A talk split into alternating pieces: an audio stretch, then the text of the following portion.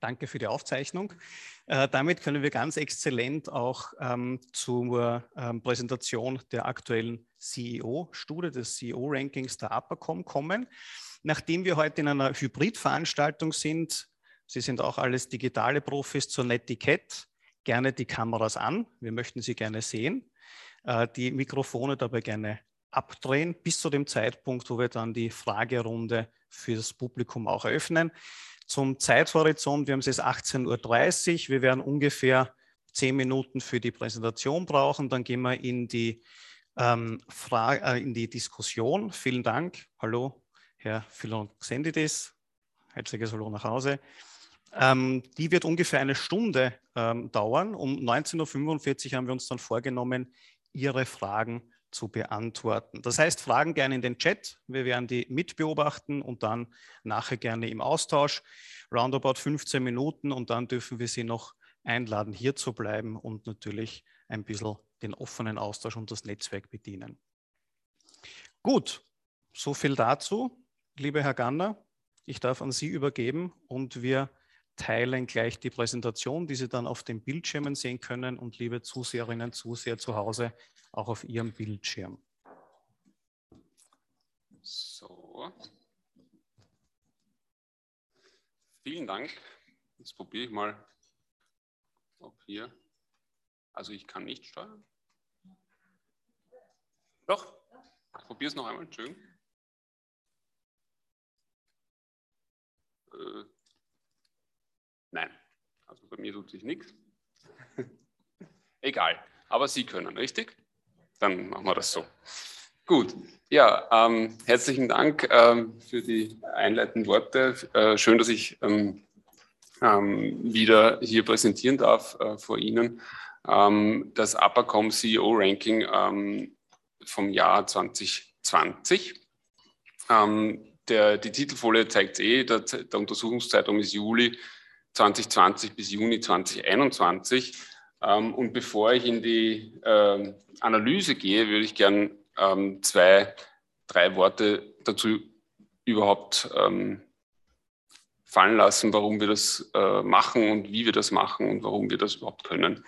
Ähm, Apacom ist ähm, einer der größten Medienbeobachter in Österreich. Wir ähm, haben eine Mediendatenbank, wo jeden Tag eine Million Medieninhalte hineinfließen ähm, und auf Grundlage dieser Datenbank erstellen wir für unsere rund 1000 Kunden Medienbeobachtungen und Medienanalysen.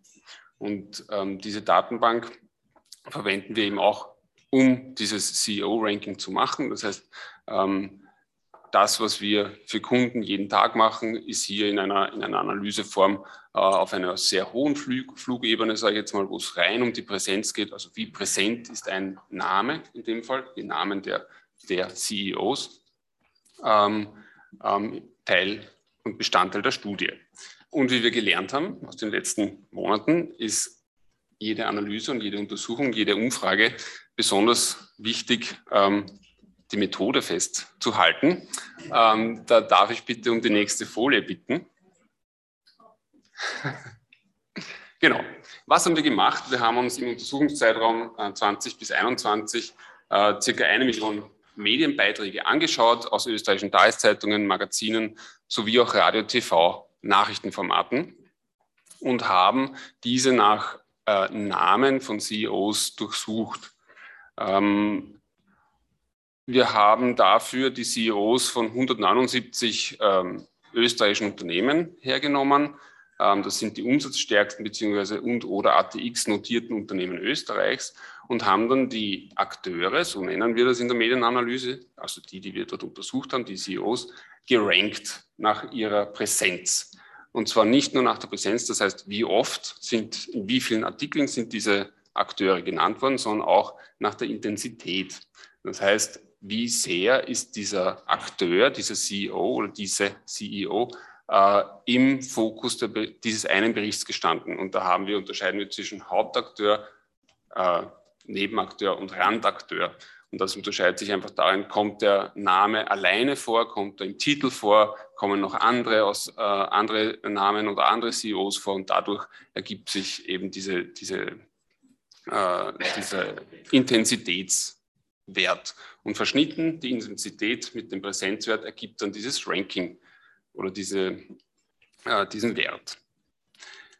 Was haben wir uns dort angeschaut? Wir haben uns dort nur Earned Media angeschaut. Bedeutet nur Artikel, die auf, ähm, ähm, eben in den Medien ähm, publiziert worden sind, keine, äh, keine Owned Media und keine Paid Media. Das heißt keine Werbung und nicht die eigenen Kanäle der Unternehmen.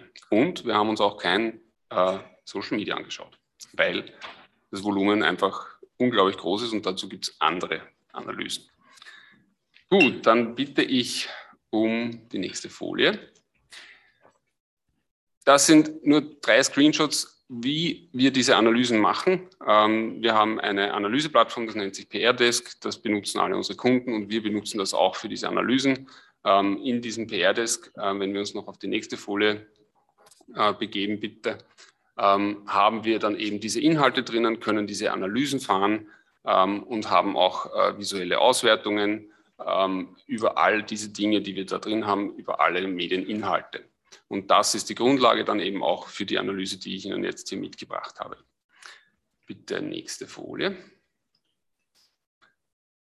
Und Social Media haben wir in der Plattform natürlich auch, in dieser Studie jetzt nicht. So, damit kommen wir zu den Top 5. Auf der nächsten Folie bitte. Ja, die Top 5 ähm, im CEO-Ranking sind Alexander Wrabetz, Rainer Seele, Dietrich Mateschitz, Andreas Mate und Michael Treuner. Ähm, es sind dieselben ähm, wie im letzten Jahr, nur in einer anderen Reihenfolge. Oder irgendwer fehlt? Ich glaube, es sind dieselben. Fast. Ähm, letztes Jahr war der Andreas Mate auf Platz 1, ähm, heuer ähm, auf Platz 4. Alexander Wrabetz eigentlich mit ziemlich großem Abstand ähm, auf Platz 1, klar, ähm, die Wiederwahl, die erneute Kandidatur, der Wahlkampf, äh, die Themen, mit denen er sich platziert hat, ähm, der multimediale Newsroom, die Digitalisierung, der ORF-Player, der uns ähm, jetzt hoffentlich ähm, bald einmal äh, zur Verfügung stehen wird, ähm, die Diskussion um die Formel 1-Rechte, das alles war einfach sehr, sehr stark in den Medien, in diesem Untersuchungsdesign und in diesem Untersuchungsjahr. Und das hat ihn äh, mit 270 Punkten ähm, eben ganz locker hier auf den Platz 1 gehoben. Wir haben uns bei den Top 5 halt in, jetzt auch angeschaut, mit welchen Themen waren denn die äh, CEOs präsent. Ähm, beim Alexander Wrawitz war es relativ eindeutig. Wenn wir ähm, auf die nächste Folie äh, bitte klicken, Ups, das war eine zu viel. Danke. Ähm, dann sehen wir ähm, auf Platz zwei den äh, Rainer Seele, ähm, der ja eine Reihe von Krisen sozusagen in dem Untersuchungszeitraum hatte. Ähm, das zeigt sich auch interessant daran, dass er in 40 Prozent der Medienartikel als Hauptakteur genannt ist. Also das ist wirklich die Artikel, die über viele oder eben 40 Prozent der Artikel, die über ihn geschrieben wurden oder wo er drinnen vorkommt, da ist er Hauptakteur ähm, ist natürlich auch ein, ein, ein, ein finde ich, ein interessanter Punkt für unsere Diskussion dann im, An im Anschluss. Also wie sehr positioniere ich den, den CEO ähm, oder mich als CEO? Und keiner innerhalb der Top 10 war so oft Hauptakteur äh, wie, der, wie der Rainer Seele. Das Herr Garner, ganz kurz vielleicht, können wir den Bildschirm, also die Bildschirme ein bisschen verschieben, dass wir die Grafik sehen? Ich glaube, dann ist es für alle ein bisschen einfacher. Genau, ja. So. Genau, jetzt haben Sie das volle Bild. Danke. Danke. Ähm, es kam dann die Ablöse Mitte des Jahres ähm, durch Alfred Stern ähm, von, der, von der Borealis, die ja gerade auch dann vorher gekauft wurde. Und mit 231 Punkten auf Platz 2. Gleich dahinter ähm, der Didi Mateschitz. Ähm, der Didi Mateschitz ist ja nicht nur der reichste Österreicher, ähm, er ist auch einer der mächtigsten Medienmenschen in Österreich. Das muss man mal äh, sagen, weil ähm, aus seinen Sendern, Magazinen, Verlagen, äh, Produktionsfirmen und Online-Portalen, da erreicht er halt einfach auch wirklich äh, ein, ein, sehr großes Publikum. Ähm, und mit seinen Sponsoring-Aktivitäten ist es einfach so, dass ein Drittel der Beiträge, die den Didi Mateschitz hier auszeichnen, kommen aus dem Bereich Sport, weil wir auch in der Analyse uns genau anschauen, aus welchen Ressorts kommen die, kommen die Beiträge, wo kommt denn die Präsenz her. Platz drei, ähm, nein, Entschuldigung, Platz vier, Andreas Matte, ich habe schon gesagt, letztes Jahr noch äh, Platz eins, ähm, aber heuer auch natürlich wieder Top 5. Nachtzüge, Passagierzahlen, der Umsatzrückgang, Covid-19, die Investitionen, die die ÖBB tätigt, ähm, all das ähm, Themen, die sehr stark in den Medien vertreten waren. Und auf dem Platz 5, äh, der Michael, Michael Theuner, ähm, ja, jetzt ja auch aktuell wieder extrem vertreten, sage ich jetzt einmal, ähm, ähm, durch, äh, durch die Anklage. Ähm, aber die Themen, äh, die haben sich durchgezogen das ganze Jahr mit der Hausdurchsuchung, diesem Trainingszentrum und alles, was um dieses äh, Gebäude am Heumarkt passiert ist. Auf der nächsten Folie ähm, sehen wir die Top 50 ähm, und was wir hier sehen äh, in den Farben Orange, ähm, was ist das, Blau und Grau, ähm, ist eben diese Verteilung zwischen Präsenz, Beiträge und Intensität. Äh, ganz links die Präsenz, der Präsenzindex, das ist die Zahl, die wir ermitteln ähm, und nach der wir hier ranken. Ähm, und die ergibt sich eben aus den Beiträgen, blauen, den blauen Balken und der Intensität, den grauen Balken. Und wir haben die Top 5 haben uns angeschaut. Schauen wir auf äh, Platz 6, ähm, die erste Frau, die Bettina Glatz-Kremsner von den Casinos Austria. Und dann geht es halt äh, weiter hinunter bis zum Platz 50. Wir haben es natürlich für alle 179 Unternehmen gemacht. Wenn wir auf der nächsten Folie uns anschauen, da habe ich ein paar gehighlightet und zwar dort, wo das Verhältnis zwischen Beiträgen und Intensität besonders interessant ist, den Rainer Seele habe ich schon erwähnt, eben mit, äh, mit dieser extrem hohen Intensität, wo er eben Hauptakteur war in der Berichterstattung. Ähm, das andere Extrembeispiel, das hier auch noch drinnen ist, ist, ist der, der Ronny Petschik von der Immofinanz, der hat sogar 0,62 im Intensitätsindex. Ähm, und am anderen Ende ist dann der Josef Bröll, der eine sehr, sehr geringe Intensität hat. Der wird halt äh, erwähnt, wenn es um äh, die Firma Leibniz-Lundenburger geht, aber eben als sehr oft als, als Nebenakteur. Und so äh, ergibt sich eben dann auch die Tatsache, dass äh, die Präsenz, der Präsenzleader nicht unbedingt äh, immer auch hier vorne sein muss, weil der Didi Mateschitz zum Beispiel hat mehr Beiträge als der Rainer Seele, aber eben weniger Intensität und dadurch ergibt sich die Platzierung. Ähm, auf der nächsten Folie ähm, habe ich die Top 3 äh, Frauen unter den Top 50 markiert. Ähm, das ist auf Platz 6 ähm, die Bettina Klatz-Kremsner von den Casinos Österreich, Casinos Austria, so heißt es korrekt. Ähm, 172 Punkte. Wir wissen alle, glaube ich, was der Grund dafür ist. Also der IBIZU-Ausschuss und äh, die Schließungen der Casinos im Rahmen der, der Pandemie und ähm, das schwierige Geschäftsjahr. Platz 23 äh, Infineon-Chefin Sabine Herrlichka ähm, auf äh, Rang 23 mit 54 Punkten und auf Platz 30 ähm, Generaldirektorin der VIG Elisabeth Stadler. Unter den Top 100 ähm, ist noch eine weitere Frau ähm, auf Platz 63 und zwar ist das die Alexandra Reinagel von den Wiener Linien. Das heißt, wir haben unter den Top 100 ähm, genau vier Frauen. Damit ähm, komme ich noch zu einem internationalen Vergleich, damit man das ein bisschen einordnen kann, was die Präsenz in den Medien betrifft. Auf der nächsten Folie ähm, haben wir uns noch angeschaut, was sind denn diese, äh, wie sind denn die, äh, diese äh, CEOs präsent, die man allgemein kennt, Zuckerberg, Bezos und Musk. Ähm, Mark Zuckerberg ähm, schafft sage ich jetzt mal, in die, in, die, ähm, äh, in die Top 10 mit 105 Punkten. Ähm, die Themen sind darunter aufgelistet, also alles rund um diese Anhörungen vom Senat, ähm, seine Instagram-Studien äh, beziehungsweise die Studien zu Instagram und zu den Einflüssen von Instagram ähm, auf äh, die Jugend und die Zerschlagungsdebatte Jeff Bezos mit äh, 257 Punkten wäre unter den Top 3. Ähm, die Themen kennen wir, mit denen der Jeff Bezos sich beschäftigt. Und der Elon Musk mit 1013 Punkten ähm, wirklich off the charts ähm, im Vergleich äh, auch zum Sieger des heurigen CEO-Rankings, ähm, weil er einfach so viele Themen besetzt und ja, so präsent ist mit, mit, seinen, mit seinen Marken, mit seinen, äh, mit seinem Engagement oder zumindest mit seinen Tweets rund um die Kryptowährungen, ähm, mit seinem Werk in Deutschland, ähm, mit allem, was er im Weltall macht. Das zeigt dann schon, wo man dann landet in der österreichischen Medienlandschaft mit dieser Präsenz.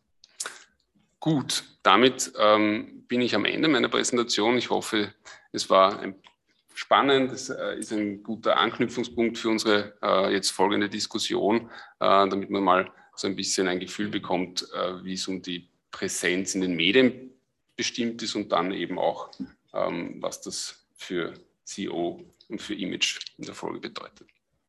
Vielen Dank, Herr Garner. Ähm, Dankeschön.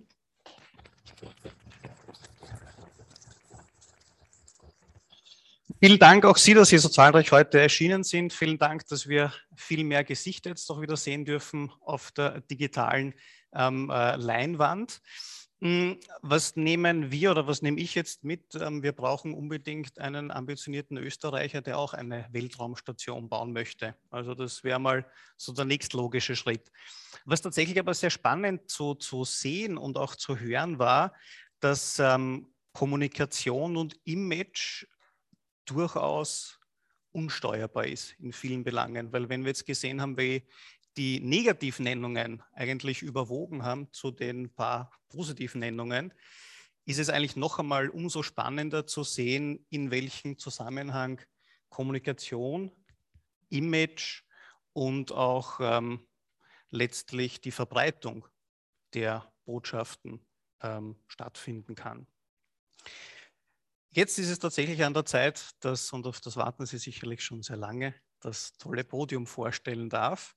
Wir sind auch ein hybrides Podium an dieser Stelle. Ganz herzliche Grüße zu Nikolaus Huber von der digitalen Leinwand. Schön, dass Sie da sind. Vielen Dank.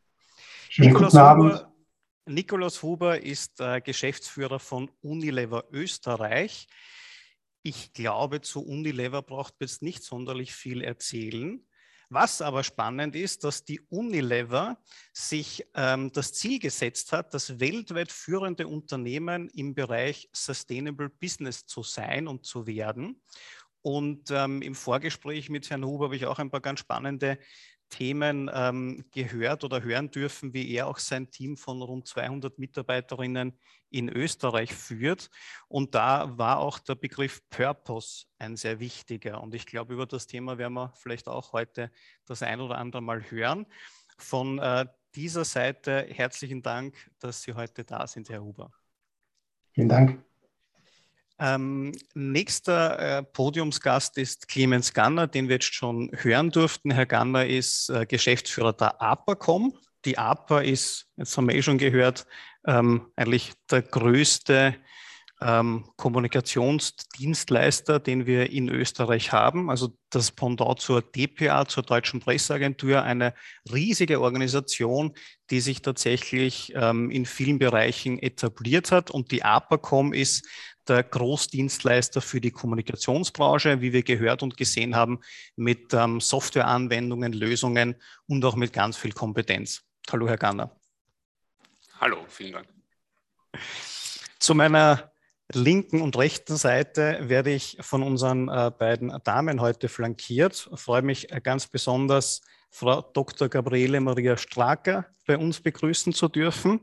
Mitglied des Management Boards, äh, Director Corporate Affairs and CSR, Pressesprecherin Braunion Österreich. Aber was noch viel wichtiger ist, diplomierte ähm, Biersommelier. Das war ist ganz besonders wichtig, aber ist insoweit natürlich auch toll, ähm, weil ich glaube, viele von Ihnen, die auch heute anwesend sind, kennen die Frau Dr. Stracker und ähm, ja, sie lebt das Thema Genuss und Bier. Und somit ist es umso toller, dass sie sich das auch auf ähm, dem privaten Wege noch einmal richtig verinnerlicht hat, im wahrsten Sinne. Äh, zudem ist die Frau Stracker auch im Vorstand des Respect, das ist Österreichs führende Plattform für verantwortungsvolles Wirtschaften, wo wir auch wieder die Brücke ähm, zu den eingangs erwähnten Fakten der Unilever hatten. Also das Thema Nachhaltigkeit, Purpose ist offensichtlich auch ein Thema, was wir heute nicht nur zweimal streifen werden. Ich freue mich auch, ähm, Valerie Höllinger heute hier begrüßen zu dürfen. Valerie ist Geschäftsführerin bei Austrian Standards International. Das möchte man vielleicht ein bisschen erklären, was das ist, die Austrian Standards. Die Austrian Standards sind eine unabhängige Organisation für Standardisierung und Innovation, gemeinsam mit gemeinsam mit internationalen Standardisierungspartnern, zum Beispiel die ISO, vernetzt Austrian Standards Akteurinnen aus Wirtschaft, Forschung, Verwaltung und NGO. Wenn Sie sich darunter schon ein bisschen was vorstellen können, ähm, zeige ich Ihnen das hier. Das ist eine Kreditkarte, Scheckkarte, Bankomatkarte und Sie möchten es nicht glauben, die haben alle dieselbe Größe. Und ähm, das haben wir unter anderem der Valerie Höllinger zu verdanken. Also dafür ist das ASI ganz, ganz wichtig und da. Genau. Ähm, ja, somit ähm, haben wir das Pendel einmal ähm, vorgestellt. Was ganz gut ist, dass wir hier wirklich eine schöne Vielfalt haben und äh, wir jetzt gespannt sind auf die Blickwinkel. Wir werden uns heute um fünf bis sechs Fragen kümmern, die wir gemeinsam diskutieren werden. Und ich darf auch schon mit der ersten anfangen. Sie sind bereit? Ja? ja. Wir sind bereit. Sehr gut, super. Ähm, liebe Huber, dann äh, darf ich Sie gleich die erste Frage ähm, oh. fragen. Ihre persönliche Definition von Image. Gestatten Sie mir ganz kurz, dass ich einen schönen guten Abend wünsche, bevor ich auch zum Image komme. Äh, ich wäre heute wirklich gern bei Ihnen gewesen. Es war fix geplant. Ich sitze jetzt leider Gottes im Homeoffice, weil ich informiert wurde, dass ich eine Kontaktperson war diese Woche. Äh, und entsprechend halte ich mich an die Absonderung. Bin Gott sei Dank geimpft und mir fehlt nichts, aber ich halte mich da an die Regeln und entsprechend auch, um kein Risiko darzustellen. Nichtsdestotrotz freue ich mich riesig auf diese Veranstaltung äh, und die Inhalte sind extrem spannend. Image ist eine extrem gute Frage.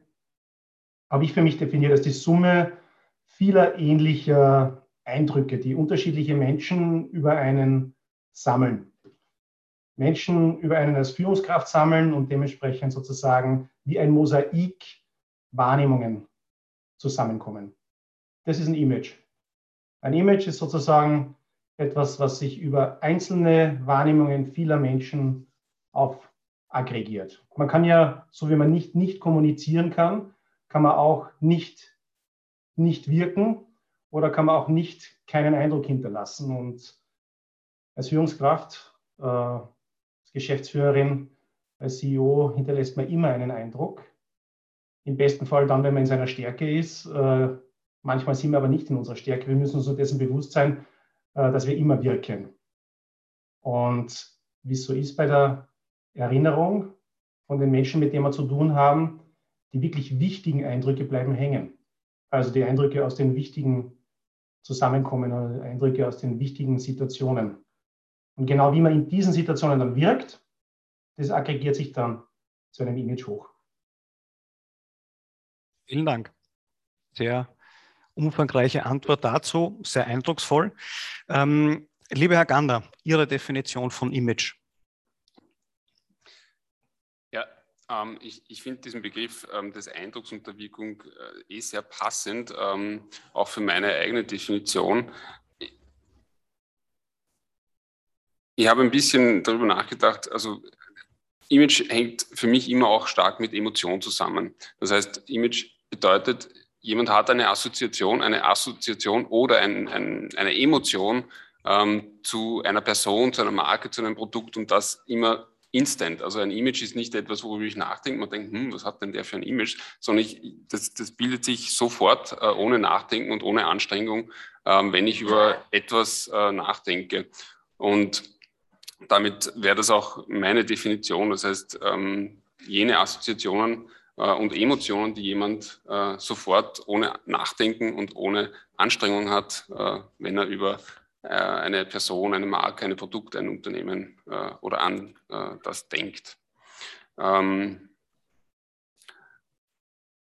ich habe in der Vorbereitung immer überlegt, also wie sehr ähm, spielen hier Werte eine Rolle. Das heißt, ähm, ein positives Image, was, was, was, für den einen positiv ist, ist für den anderen vielleicht nicht so positiv. Ich glaube, wir haben äh, allgemein gültige Werte, aber die können auf der Welt auch unterschiedlich sein.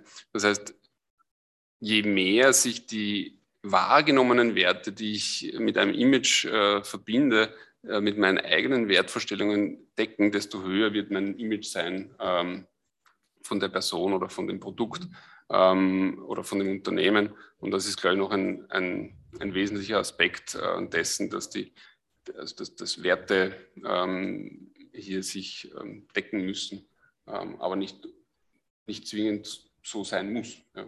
Mhm. Vielen Dank.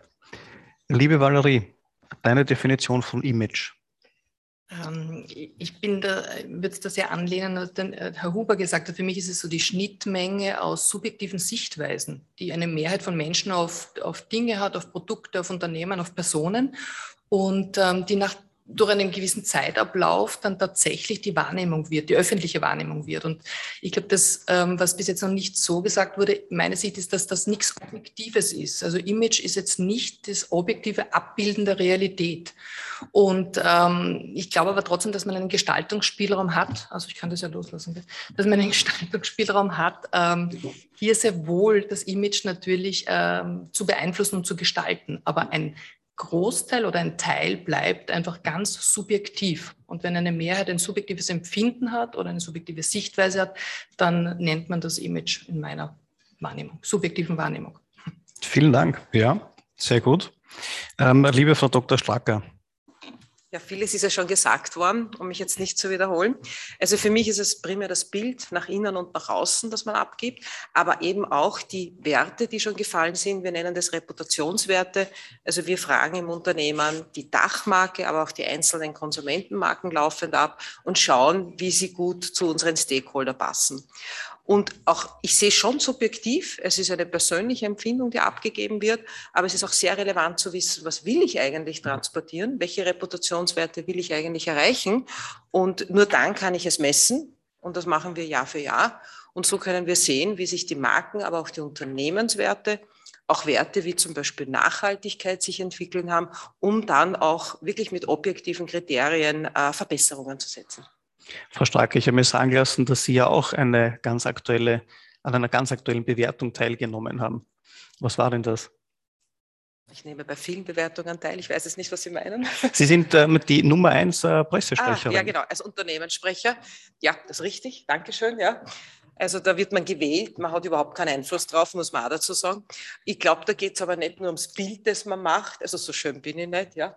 Man muss einmal ein gutes Produkt haben, das Bier, und man muss auch was darüber verstehen können, weil die Journalisten, die mich da jetzt bewertet haben, ja, wollen ja im Prinzip eine Leistung, ein Service und natürlich auch, äh, ja, eine, eine Dienstleistung bewerten. Das, glaube ich, ist doch sehr, sehr relevant.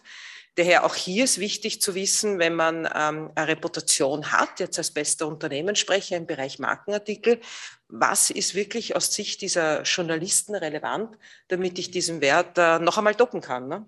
Schauen wir mal, wenn man ganz oben ist, ist es schwierig. Ja? Aber da ist die Luft halt sehr gut, nicht? Ähm, ja, vielen Dank. Ähm, Markenartikelverband ist übrigens auch eine, eine Verbindung, die wir zu unser Podium haben, äh, nämlich äh, Nikolaus Huber ist auch Präsident des österreichischen Markenartikelverbands. Von daher gibt es auch da natürlich die Verbindung. Ja, Image ist, ist definitiv nicht so einfach greifbar. Was wir jetzt auch mit diesen verschiedenen Blickwinkeln gehört haben, ist es messbar, ist es nicht messbar. Ich glaube, auch hier ist einmal das richtige Bewusstsein dafür wichtig, damit man halt eben auch in der Unternehmenskommunikation, intern als auch extern, sich bewusst ist, welche Schritte welche Auswirkungen haben. Bestes Beispiel CEO-Ranking bei Earned Media. Also das ist teilweise katastrophal.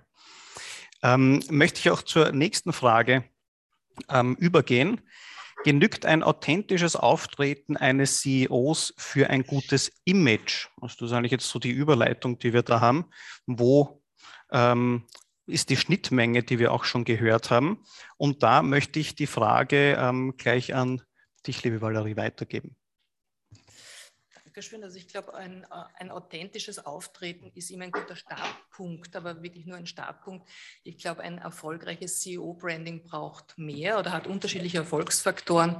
Ich glaube, das Erste ist einmal das Bewusstsein dafür zu haben in einer Organisation, dass ähm, ein, ein, ein CEO-Branding sinnvoll und notwendig ist. Und das Zweite ist das Commitment des oder der CEO, wenn ich jetzt nicht durchgehend äh, gender, mir das bitte zu verzeihen, weil das stört ein bisschen den Fluss im Reden. Ähm, äh, also im Sinne von das Commitment tatsächlich zu haben, weil ein halbherziges Mitmachen ähm, des CEO würde, ähm, glaube ich, den Erfolg da komplett vereiteln. Und ich glaube, es ist wichtig, es als strategischen Faktor zu sehen. Das ist für mich das, das, das Wesentlichste, weil ein CEO-Branding kann kein zufälliger Nebeneffekt sein. Das entwickelt sich nicht von alleine oder wenn es das tut, dann ist es meistens ähm, nicht gut. Das zweite ist eine Kongruenz ähm, CEO und Unternehmen. Also ich glaube, dass die Werte, die Einstellungen sehr, sehr ähnlich sein sollten, damit da ein gutes, stimmiges äh, Gesamtbild auch erzeugt wird. Und ähm, einfach die Persönlichkeit des CEOs ist wichtig, die Identität, wie kommuniziert jemand, ähm, wie, wie positioniert sich auch jemand tatsächlich zu einzelnen Themen. Und ähm, ich glaube, das entscheidet über Erfolg und Misserfolg eines guten CEO-Brandings oder überhaupt Brandings eines Managers, wenn man, wenn man das so will. Ähm, und dann letztlich natürlich auch das Konzept und die Botschaft. Also ich glaube, ähm, Gabriele hat es kurz angesprochen, man muss die Themen natürlich planen, man muss sie umsetzen, man muss sie kont kontrollen oder kontrollieren und man muss sie einfach dann ähm, adaptieren. Und wenn man das nicht im Fokus hat und die Botschaft nicht sehr schnell, sehr klar rüberbringen kann, ähm, glaube ich, dann, dann ist das CEO-Branding auch jetzt nicht von großem Erfolg gekrönt. Und ich glaube, das, das braucht es neben der Authentizität und ich glaube auch, ähm, der CEO ist ein Markenbotschafter und ist wahrscheinlich in der Regel einer der wichtigsten, aber eben nur einer. Und ähm, möglicherweise verabsäumen es einige Unternehmen zu schauen, wen man sonst noch im Unternehmen hat, der tatsächlich für einzelne Bereiche sprechen kann. Oder auch, dass jeder Mitarbeiter, jede Mitarbeiterin Markenbotschafter ist. Und dass man auch da ähm, in Wirklichkeit schauen muss, dass man das nutzt ähm, und dass man das einfach gut gestaltet und steuert. Vielen Dank. Markenbotschafter oder Markenbotschafterin, das ist ein, ein schönes Wort, das möchte ich aufgreifen und ähm, die Frage gleich an Sie weitergeben, Frau Stracke. Ich glaube, in der Wahrnehmung sind Sie ja äh, durchaus schon eine Markenbotschafterin der Braunion geworden, vor allem wenn es um das Thema Nachhaltigkeit geht. Die Braunion war ja zuletzt auch das Unternehmen, das ja die erste grüne, sprich CO2-neutrale Brauerei ähm, ins Leben gerufen hat. Frau Stracke, Genügt ein authentisches Auftreten eines CEOs für ein gutes Image oder gehören auch Sie dazu? Also authentisches Auftreten ist, äh, wie die Kollegin gesagt hat, einmal die Basis. Ohne dem wird man ja gar nicht gehört und nicht gesehen. Aber für mich ist es Teil der Unternehmensstrategie und in meiner Branche zu bleiben. Bier braucht Heimat. Wer macht die Heimat? Wer braucht das Bier? Das sind die Braumeister. Die sind eigentlich die, die draußen stehen, die für ihre Region sprechen, für ihre Heimat sprechen, für ihr Produkt sprechen, aber teilweise auch für ihre nachhaltigen Projekte sprechen. Und da kommt der CEO oft gar nicht vor, weil er würde hier gar nicht diese Glaubwürdigkeit vermitteln können. Das Privatvermögen ist gering, Hausdurchsuchungen gibt es keine, Weltallambitionen haben wir nicht. Wir sind sehr bodenständig. Wir leben vom Bierbrauen, von unseren Rohstoffen, Wasser, Gerste, Hopfen und nichts an authentischer als sozusagen in der Region unsere Leute. Und das sind auch die Sprecher nach außen. Und mit diesen Kolleginnen und Kollegen bin ich auch selbst natürlich draußen und bringe die Botschaften aktiv an die Medien, aktiv an die Stakeholder. Aber genauso erzeugen wir natürlich auch sehr viel Medienresonanz, genau damit. Und der CEO muss natürlich Bier trinken, das ist ganz klar. Der kann aber unmöglich alle 18 bis 20 Marken, die wir Tag für Tag an die Konsumenten und wir haben 50.000 Kunden allein in der Gastronomie, der kann das unmöglich alleine repräsentieren. Also er greift sozusagen auf ein ganzes authentisches Werk von uns zurück. Vielen Dank. Ähm, was ich ganz spannend gefunden habe, dass Sie sagen, der CEO eher, eher zurückhaltend, weil es auch zum, zum Thema oder zum Inhalt von, von der Braunion nicht so gut passt. Ähm, da möchte ich gerne jetzt in Richtung Purpose, in Richtung Unilever und in Richtung Herrn Huber die Frage stellen, ähm, weil das, glaube ich, ganz gut auch zur Unilever per se passt, die ja in seiner oder in ihrer Außenwirksamkeit auch sehr stark auf ein gutes Image setzt, ist aber nicht so einzelpersonenbezogen. Lieber Herr Huber. Ja, so ist es. Vorneweg, also ich fand das jetzt super authentisch, wie die Frau Stracker das äh, moderiert hat. Äh, erstens hat es mir einen riesen Gusto auf Bier gemacht, ich kann wieder mal den Abend ganz aufmachen. Äh, und es hat wirklich sehr authentisch das wiedergegeben, wie ich auch äh, die Bauunion sehe und, äh, und die Bierbranche. Und jetzt zu kommen, was Sie ansprechen bezüglich Unilever, ja, unser also Authentizität, um auf das zu kommen, ist ja ein riesen Enabler und ist eine riesen äh, um sein Image auch draußen zu platzieren.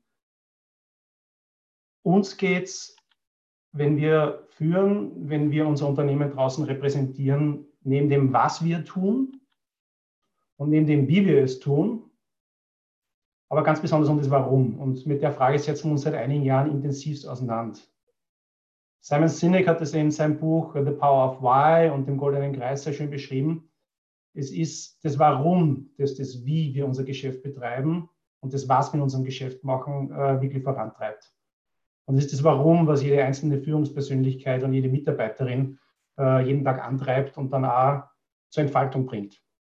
Und unser Purpose, was Sie es angesprochen haben, und das ist Neudeutsch für Bestimmung oder Überzeugung dessen, was man tut, der Purpose von Unilever ist seit, ja, seit bald 15 Jahren zum Make Sustainable Living Commonplace. Wir haben uns vorgenommen, einen nachhaltigen Lebensstil in einem sehr schnellen Geschäftsumfeld als international großer Player, der große Marken auf der ganzen Welt in 150 Ländern äh, vertreibt, ein nachhaltiges Geschäftsmodell auf die Beine zu setzen, das über kurz oder lang, und da spreche ich eher über kurz, äh, netto emissionsfrei ist und trotzdem erfolgreich ist. Ein Geschäft, das am Ende mehr Wertschöpfung schafft, als Wertschöpfung nimmt. Also Gesellschaften, Menschen mehr gibt in allen Regionen der, äh, der Welt, als wie es sie ausbeutet. Und das ist unser Purpose, das treibt uns jeden Tag an. Und dafür brauchen wir die richtigen Leute. Und was wir gelernt haben auf dieser Reise, ist, dass wir Überzeugungstäter brauchen. Das ist jetzt ein sehr provokanter Begriff, ich weiß. Aber wir brauchen Menschen, die richtig Bock drauf haben, das zu tun. Sei es in der Entwicklung von Marken, Entwicklung von Produkten, aber auch wie man die dann inszeniert, wie man sie größer macht im, mit unseren Handelspartnern gemeinsam. Ja, und wie man sie auch nach draußen verkauft. Das zum Thema Purpose. Ich könnte es ganz lang drüber reden. Äh, und da steht ein ganzes Unternehmen dahinter. Und dann nehme ich eine kleine Rolle ein. Da geht es nicht um unseren CEO, weder den Geschäftsführer in Österreich noch unseren globalen CEO, da geht es um einen gesamten Unternehmenspurpose. Und das sind unsere Mitarbeiterinnen und die Unternehmensführung in gleicher Weise Botschafter. Vielen, vielen Dank. Ähm, das Bock drauf haben, das äh, finde ich sehr charmant, ist sicherlich im, im Tun und auch für, für uns als Leader, Leaderinnen ganz, ganz wichtig, weil letztlich das ja auch ansteckt, ähm, unsere Mitarbeiterinnen und Mitarbeiter, weswegen wir beim WDF oder mit dem WDF ja auch immer ähm, Bock auf unsere Veranstaltungen haben und Bock auf unser Tun, ist eh ganz klar. Ähm, das passt jetzt insoweit eh ganz gut zu unserer nächsten Frage weil jetzt haben wir schon ein bisschen rausgehört, dass jetzt der, der prominente oder vielleicht auch laute CEO nicht immer zwingend notwendig ist oder vielleicht nicht immer zur Absicht des Unternehmens passt. Und auch die, die, die Frage dazu, ähm, die wir, die wir auch jetzt noch image-technisch ähm, beleuchten, nämlich der Herr Ganner darf noch seinen, möchte noch seinen Input dazu geben inwieweit ein authentisches Auftreten ähm, von einem CEO denn notwendig ist. Ja, ich habe recht schmunzeln müssen, wie ich die Frage das erste Mal gelesen habe, weil ich mir gedacht habe, naja, man kann ein total authentischer, ziemlicher Depp sein. Ähm, und ob das dann unterstützend ist, weiß ich nicht, ähm, für das Image eines Unternehmens. Ähm, aber klar, also Authentizität ist also unterstützt und hilft äh, sehr und äh, äh, nichts wirkt irgendwie komisch, also wenn man das Gefühl hat, äh, das ist gekünstelt oder das ist, entspricht nicht, äh, nicht der Persönlichkeit, die dahinter steht. Ähm, da gibt's also mir ist dann auch eingefallen, das Jugendwort äh, des, des Jahres ist ja cringe, also für die, die es nicht wissen, Fremdschämen. Also dieses Gefühl, das man hat, wenn jemand da oben steht äh, und was äh, tut oder ähm, man das Gefühl hat, das passt halt einfach nicht. Ähm, wenn ich über Authentizität nachdenke und dann ähm, man denkt, okay, wie ist denn das bei mir als CEO? Mit welchen Werten ähm, möchte ich gern in Verbindung gebracht werden, wenn ich äh, das Unternehmen repräsentiere? dann, dann ist dieser, diese, dieses Alignment oder diese, diese, dieses, das, wo es zusammenstimmt, ähm, relativ hoch. Ich arbeite schon lange in der APA, ähm, aber diese das, was man dort sozusagen eingeimpft bekommt, ähm, muss man bis zu einem gewissen Grad, finde ich, auch mitbringen. Also diese, die APA steht für Glaubwürdigkeit und für Vertrauenswürdigkeit und für Seriosität ähm, und in dem, was sie macht. Und äh, wenn immer ich äh, das Unternehmen repräsentiere, versuche ich das natürlich genau das auch darzustellen. Ähm, und in der Dienstleistungsbranche, in der wir sind, ist es, glaube ich, dann sofort spürbar an den Kontaktpunkten, egal ob das ich bin oder ob das die Produkte sind, ähm, ob das dann auch so gelebt wird. Weil ähm, ein Teil, warum ich äh, so gern das tue, was ich tue, ist, weil die Produkte, die wir, die wir den Kunden äh, zur Verfügung stellen und die Dienstleistungen ähm, einfach dazu beitragen, dass die Kunden besser werden, dass, die Kunden, dass wir die Kunden unterstützen. Ähm, und das ist etwas, ähm, was absolut sozusagen mit, mit, mit meinen Werten übereinstimmt, weil das äh, etwas ist, das mir Spaß macht, das mir wahnsinnig taugt. Ich wollte einen Punkt noch hervorheben, also ein authentisches Auftreten und ein gutes Image, ähm, das brauchte bekanntlich lang zum Aufbauen und ist aber ganz schnell auch zerstört. Ähm, und etwas, wo sich das sehr schnell zeigt, ist immer in Krisensituationen, ähm, weil da kommt dann der Kern der Persönlichkeit dann heraus. Ähm, natürlich auch die Frage der, der, der, des professionellen Umgangs mit einer Krise. Ähm, aber ähm, man hat dann in der Krise natürlich die Chance zu brillieren oder äh, eben auch nicht. Und das ist, finde ich, noch ein, ein sehr äh, wichtiger Aspekt, äh, wenn es um, um, um, Image geht und ähm, um Authentizität, äh, dass eine Krise ein Katalysator ist äh, für sowas. Vielen Dank. Der authentische Depp, das ist, äh, ich würde mal sagen, unser heutiges Lieblingswort, zumindest von mir bis jetzt. Hm, ich möchte auch gerne die nächste Frage an Sie stellen, Herr Ganner. Wie problematisch ist die Strahlkraft eines CEOs für ein Unternehmen? Stichwort Profilierung sucht Narzissmus. Ich glaube, das spielt sehr, sehr stark auch in eure Medienbeobachtungsrichtung, wo man sowas natürlich unmittelbar beobachten kann. Ähm, jetzt einmal, wie wir gesehen haben, auf den unter Anführungszeichen klassischen Kanälen. Wir haben jetzt noch nicht von den Online- und Social-Media-Kanälen gesprochen, die ja noch einmal ein ganz anderes Kapitel sind. Aber wie ist denn da Ihr, Ihr Blickwinkel dazu? Also, das ähm, Öffentlichkeit ist ja grundsätzlich etwas, ähm, dass man bis zu einem gewissen Grad steuern kann und steuern sollte. Ähm, und ein zu ausgeprägter Narzissmus kann dem natürlich, ähm, kann hier eine Steuerung schwierig machen, sage ich jetzt einmal. Also ich glaube, wenn wir mit äh, Unternehmenssprecherinnen und Unternehmenssprechern äh, um sie unterhalten, dann äh, weiß man genau, was ich damit meine. Ähm, ich glaube, problematisch wird es ab dem Zeitpunkt, wo ähm, narzisstische Bedürfnisse nach Anerkennung oder Selbstdarstellung die Werte oder nachdem dort, wo das, wo das alles überschattet oder alles andere dem untergeordnet wird, ja, wo man sagt, also ich, ich, ich, ich. Ähm, und, ähm, und es passt dann halt irgendwann mal überhaupt nicht mehr äh, zu, dem, äh, zu den Kommunikationszielen des Unternehmens oder zu den Unternehmenszielen an sich ähm, dann wird es ab einem gewissen Zeitpunkt einfach schädigend. Ähm, ich habe nicht das Gefühl, dass das sehr oft vorkommt. Ähm, ähm aber ja, ist, also Vielleicht täusche ich mich auch. Ja, zumindest ähm, würden uns vielleicht ein paar Länder einfallen, wo das der Fall ist. Ja, mit, den, mit deren Leader oder ja, sind eigentlich Leader hauptsächlich. Ähm, wie problematisch ist die Strahlkraft eines CEOs für ein Unternehmen? Liebe Frau Stracker, Ihre Meinung dazu? Ja, das ist für mich ganz einfach beantwortet. Bei uns stehen nicht die Menschen im Vordergrund, sondern wirklich in erster Linie unsere Biermarken und natürlich die Bierbrauerei, ja, und das ganze Umfeld. Das ist eigentlich das, was zählt und runtergebrochen pro Region. Und äh, natürlich gibt es immer bestimmte Konkurrenz untereinander. Ja, es ist also so, dass nicht der CEO immer im Vordergrund steht, sondern die einzelnen Biermarken natürlich sich auch ein bisschen kannibalisieren. Das gehört dazu. Aber das macht ja den Reiz aus. Narzissmus, ja. Also ich glaube, unser CEO hat am wenigsten Narzissmus. Wenn man in einem Unternehmen ist, das an der Börse notiert ist, hat man so viel zu tun, ja. So viel an Reporting, so viel an Innovationsthemen, dass man gar nicht dazu kommt, sich diesen Themen so zu stellen. Und als Unternehmenssprecher bin ich sozusagen da wie das Steuerrad und, und spiele mit meinen Braumeistern und mit meinen Standortleitern, mit allen, die sozusagen unser Produkt ausmachen.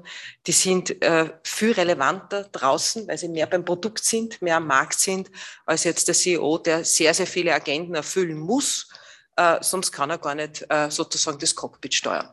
Und dann darf man eins nicht vergessen, was heute noch gar nicht gefallen ist, die Reputation, das Image ist für ein börsennotiertes Unternehmen hochrelevant, Stichwort Sustainable Finance. Das verlangen die Investoren und sie verlangen es Jahr für Jahr. Genauso wie in der Nachhaltigkeit, Stichwort das Lieferkettengesetz und es geht ja noch weiter und weiter. Und wir haben das ja dann auch äh, gesetzlich vorgeschrieben im Mittelstand, also an Leute, die am Kapitalmarkt arbeiten und ja auch hier äh, finanzielle Mittel aufstellen müssen. Und wenn man in dieser Spirale drinnen ist, glaube ich, dann geht es absolut nicht mehr mehr Narzissmus, wie es bei so manchen Politikern der Fall ist. Frau Stracker, dann noch eine ergänzende Frage. Sie als Kommunikationsexpertin, halten Sie es für realistisch, dass ein solch profilierungssüchtiger CEO ein ganzes Unternehmen gegen die Wand fahren kann, unabhängig, ob er sein Geschäft gut macht, einfach mit seiner Art und Weise der Ausschweifungen, was auch immer?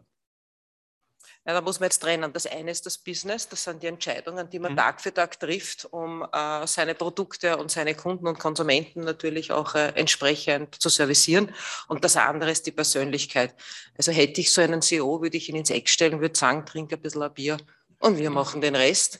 Und er kann trotzdem glücklich sein und er kann trotzdem dann seine Entscheidungen treffen, die können hervorragend sein. Also man muss ja nicht äh, das eine mit dem anderen sozusagen verwechseln. Ja, das ist eine, eine konsensorientierte Lösung. Absolut richtig. Und es ist das Unternehmensziel entsprechend. Ja, na gut. Als Unternehmenssprecherin sind die Unternehmensziele für euch ganz wichtig. Sehr gut. Ähm, lieber Herr Huber, die Frage jetzt an Sie. Bevor wir die Frage äh, an Sie stellen, bitte ein bisschen lauter drehen. Gerne, damit wir Sie ein bisschen ja. besser hören können. Ich habe nur ein Mikro. Ich kann lauter reden. Ist es also, besser? Super gerne, ja, das, das, ist, das, ist, das ist sehr freundlich. Danke, danke. ich habe da nichts zum Drehen. Also geht es so? Ja, ja, geht. Ja, vielen Dank. Also, wie problematisch ist die Strahlkraft eines CEOs für ein Unternehmen? Also, dass es problematisch werden kann, hat, glaube ich, der Elon Musk gezeigt. Ja? Äh, der hat mit ein paar Äußerungen äh, den, seinen Unternehmenswert ordentlich unter Druck gebracht. Gleichzeitig schafft es aber auch mit unglaublich viel Inspiration und Energielevel und positiver Strahlkraft auch seinem Unternehmen unglaublich viel Wert zu geben. Und ich glaube, das ist die Kunst äh, eines Unternehmensführers, äh, da die Balance zu wahren. Weil prinzipiell muss ich sagen, dass eine Strahlkraft extrem förderlich ist. Förderlich ist einmal nach innen, wenn man seine Teams, seine Mitarbeiterinnen und Mitarbeiter mit auf eine Reise nimmt, sie begeistert, aber die Stakeholder mit auf eine Reise nimmt, bis hin zu den Financial Stakeholdern wenn wir da über Sustainable Finance sprechen. Und dann natürlich hat die Unternehmensmarke stark nach draußen positioniert. Also Strahlkraft ist per se, glaube ich, was ganz Wichtiges und Gutes. Die Frage ist, wie viel Zeit hat man dafür? Äh, da bin ich voll bei der Frau Stracker. Äh, man ist so dermaßen zugetextet und zugetaktet mit, äh, mit Strategy und Delivery, äh, dass ich gar nicht, ich hätte gar nicht die Zeit dafür, um ehrlich zu sein, diesen Narzissmus walten zu lassen. Aber wo Licht ist, ist auch Schatten, gar keine Frage. Äh, und zu viel des Guten kann es natürlich dann sein, dass einen der Schatten überholt. Ich nehme das stark, also stärker wahr bei eigentümergeführten Unternehmen. und weniger bei, sage ich mal, Aufsichtsrat geführten Unternehmen, weil man muss ja ganz ehrlich sagen, ein CEO ist ja auch ein Dienstleister seines Unternehmens. Und da gibt es ein gewisses Korrektiv dann auch im Unternehmen oder beziehungsweise im, im, im Shareholder-Umfeld, äh, die ihn dann wieder zurück auf die Erde holen. Also kurzum, es braucht eine gute Balance. Ich glaube, Strahlkraft ist extrem wichtig äh, und die kann viel Energie freisetzen, aber den eigenen Mitarbeiterinnen und den Stakeholdern. Aber zu viel des Guten ist auch nicht gut. Die Dosis macht das Gift. Vielen Dank. Dankeschön. Valerie. Ja, ich kann jetzt nur unterstreichen, was Nikolaus Huber jetzt gesagt hat. Ich versuche es mit meinen Worten noch einmal zu sagen. Also ich glaube, Strahlkraft per se ist was absolut Positives und hat eine, kann einen unglaublichen Sog auch ähm, entwickeln, sowohl intern, weil wir heute über, über Leadership reden, also im Sinne von ähm, Leadership wird ja oft mit Management irgendwie gleichgesetzt oder vermischt, ähm, ist aber für mich was anderes. Leadership und ich glaube, darum wird es ganz stark gehen in der Zukunft. Da geht es darum, wirklich Visionen zu vermitteln und äh, die, die Menschen mit mitzunehmen und gemeinsam an, an Zielen zu arbeiten, auf Augenhöhe, wertschätzend, ähm, auch agil, wo es immer schneller wird und wo man tatsächlich sagt, man tut das gemeinsam, da braucht es die Strahlkraft aus meiner Sicht ähm, immer mehr. Ja, ähm, und ich glaube, also ich kenne viele CEOs, die das sehr weise, sehr dosiert im Interesse des Unternehmens auch einsetzen. Und ähm, ich glaube, ähm, wir alle haben narzisstische Elemente. Die Frage ist, wann wirkt das destruktiv. Und da habe ich ein bisschen eine andere Sicht als Herr Garner. Ich glaube, an der Unternehmensspitze ist die Tendenz ähm, höher, dass dort Menschen mit moderat narzisstischen Zügen auch äh, sitzen, weil ähm, man ist dann sehr umsetzungsorientiert, handlungsorientiert, hat ein hohes Sendungsbewusstsein. Das sind ja alles ähm, Themen, die narzisstisch, moderat narzisstisch, wo es noch konstruktiv wirkt, möchte ich sagen, ähm, beheimatet sind. Und das kann man ja gut nutzen. Und das möchte ich, also ich glaube auch, ähm, wenn es ein Korrektiv gibt, einen Aufsichtsrat gibt, ähm, dass, dass das so in Bahnen gelenkt werden kann und, und und wird. Also ich habe hab das schon mehrfach erlebt, dass dann wirklich Aufsichtsratsvorsitzende da hier bremsend gewirkt hat, wenn der Anschein erweckt wurde, dass eine Ich-Kultur entsteht dort finde ich es schwierig. Also zu sagen, wenn es jetzt darum geht, dass der oder diejenige etwas sendet und wo das Unternehmen ähm, oder die Unternehmensinteressen irgendwie in den Hintergrund gehen oder wenn das Team verschwimmt, wenn es so wirkt, als ob er oder sie für ähm, die Gesamtleistung steht, dann halte ich es für schwierig. Sonst finde ich Strahlkraft positiv. Ähm, ja, ich, ich schaue auch bei bei Menschen, die wir an Bord holen. Und gerade bei Austrian Standards ist es wichtig, hier Strahlkraft zu entwickeln. Wir sind in einem Bereich, das ist vorher gesagt, das ist so ein bisschen Hidden Champion. Uns kennt man nicht. Ich hoffe, das ist in fünf Jahren anders, weil wir einfach sehr prägend sind für die Wirtschaft. Und ähm, ja, Menschen, die dieses Funkeln in den Augen haben, ein Sendungsbewusstsein haben, positiv im Sinne für die Sache, ähm, da springe ich einmal sofort an, weil ich glaube, dass wir das brauchen, ähm, dass es einfach Menschen gibt, die andere begeistern können oder einfach Ideen erzählen können. Das ist ja für mich ein bisschen äh, Strahlkraft. Mhm, ja. Ideen erzählen und, und äh, inspirieren. Ja. Ähm, Valerie, siehst du, siehst du auch die Gefahr, dass ein übermäßig ähm, narzisstischer CEO ein Unternehmen gegen die Wand fahren kann oder wird das durch den Aufsichtsrat etc. noch vorab gestoppt? Also ich vermute, wenn es ein eigenes Unternehmen ist, ähm, ist die Gefahr groß. Wenn es einen Aufsichtsrat gibt, ähm, glaube ich, ist das Risiko abgefedert. Schaden zufügen, ja, an die Wand fahren, nein. Okay, mhm. vielen Dank. Ja.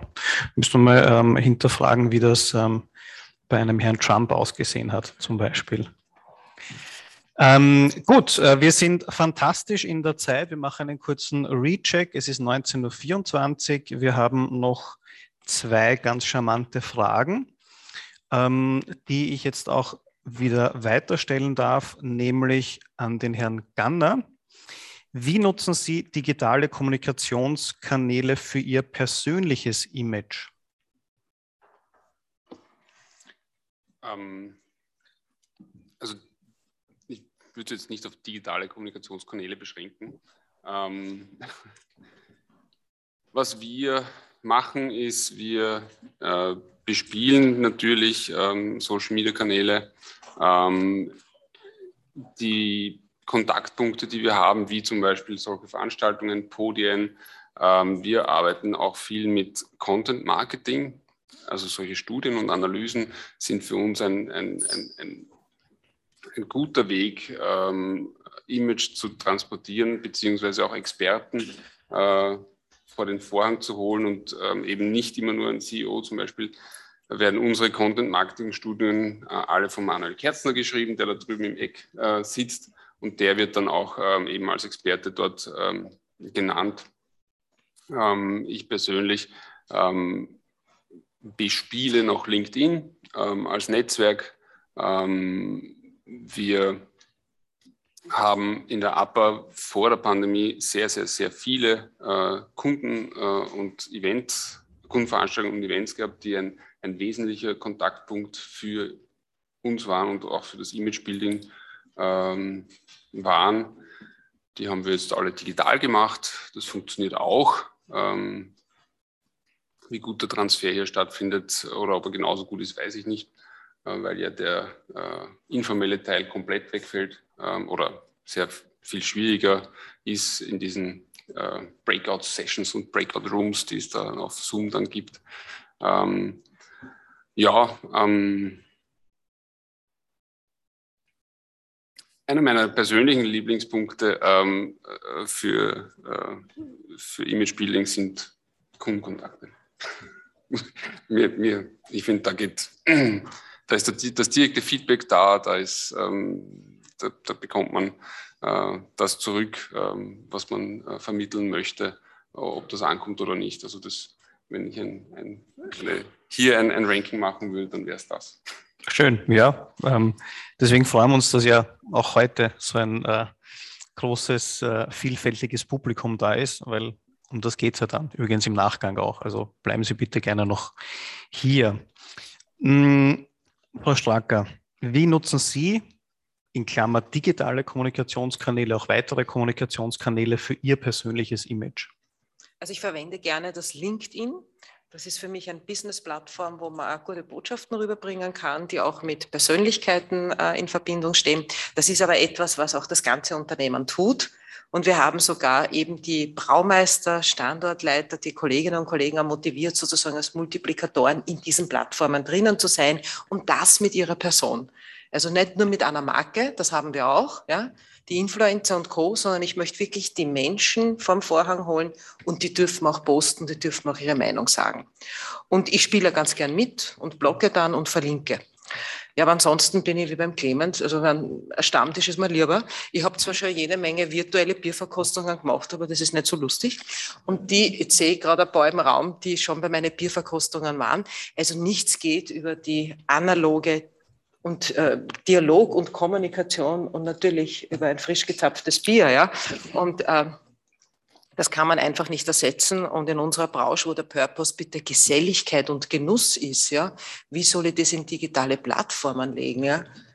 Also ja, ganz einfach erklärt. Also das eine muss das andere ergänzen und das Image entsteht ganz stark im persönlichen Dialog und Social Media ist nur eine begleitende Form.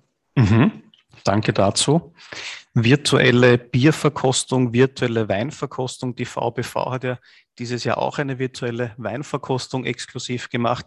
Also man, man versucht auch, ähm, äh, oder man ist auch innovativ, aber letztlich freuen wir uns, wenn wir die Bier- und Weinverkostungen wieder in, in echt ein bisschen intensiver ähm, wahrnehmen dürfen. Ähm, Valerie Höllinger, deine, deine Meinung. Wie nutzt du digitale Kommunikationskanäle für dein persönliches Image?